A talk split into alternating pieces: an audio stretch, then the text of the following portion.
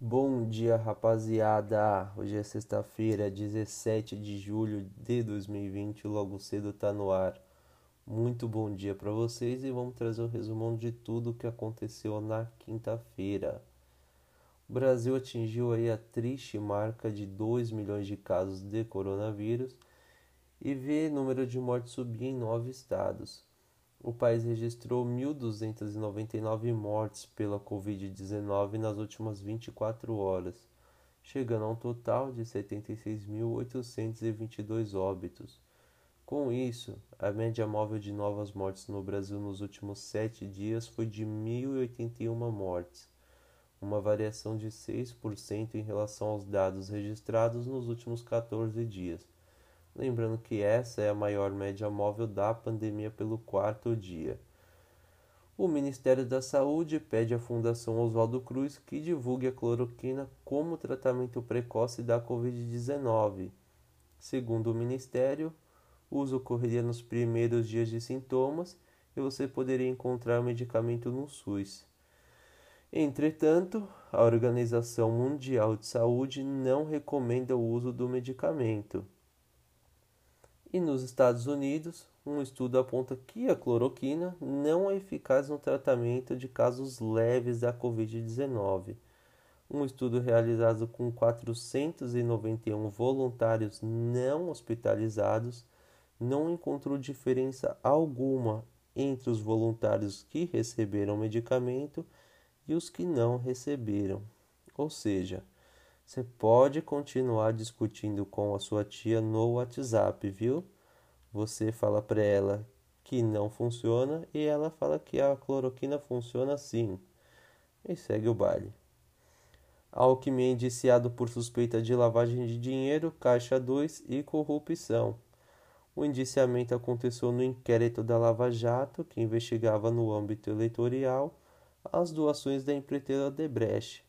Os diretores da empresa disseram ter repassado mais de 10 milhões de reais via Caixa 2 as campanhas de Alckmin em 2010 e 2014.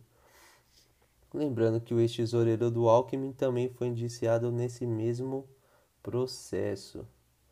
Em discurso de posse, o ministro da Educação afirma que é a favor da laicidade do Estado e diz que nunca defendeu a violência.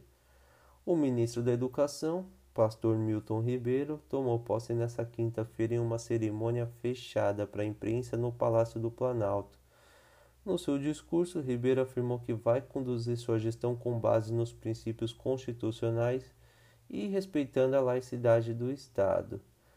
Graças a Deus aí vamos ter alguém, ao que tudo parece, de bom senso no Ministério da Educação que não vai interferir no direito de escolha de religião do cidadão. Apesar de ser um pastor, não vai interferir nesse aspecto.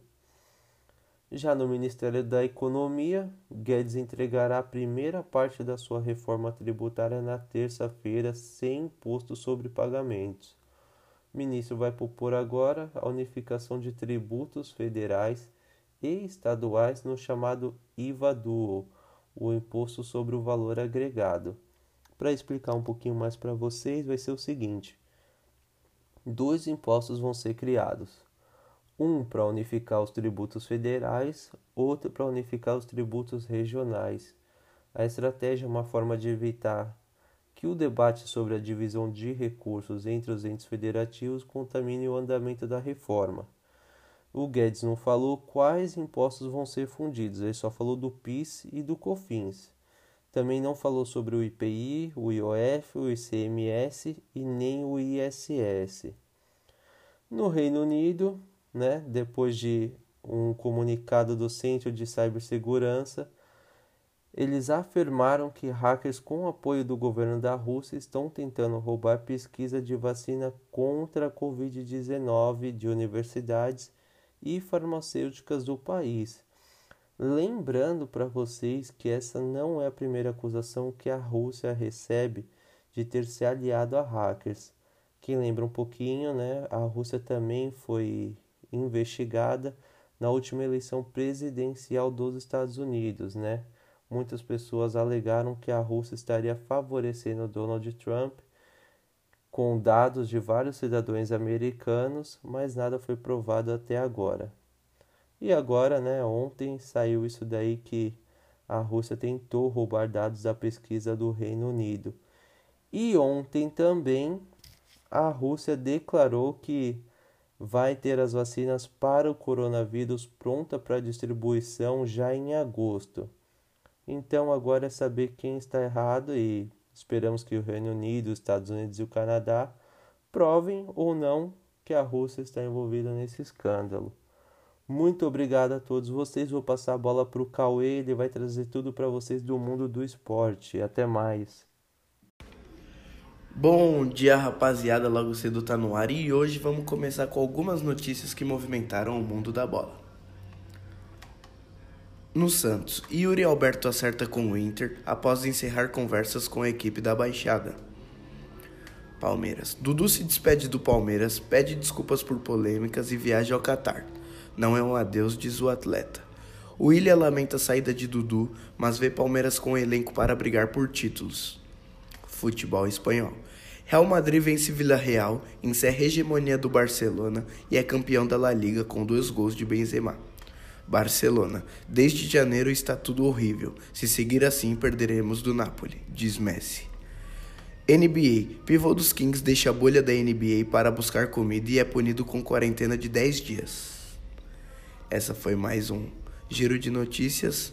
Muito obrigado, tenham um bom dia.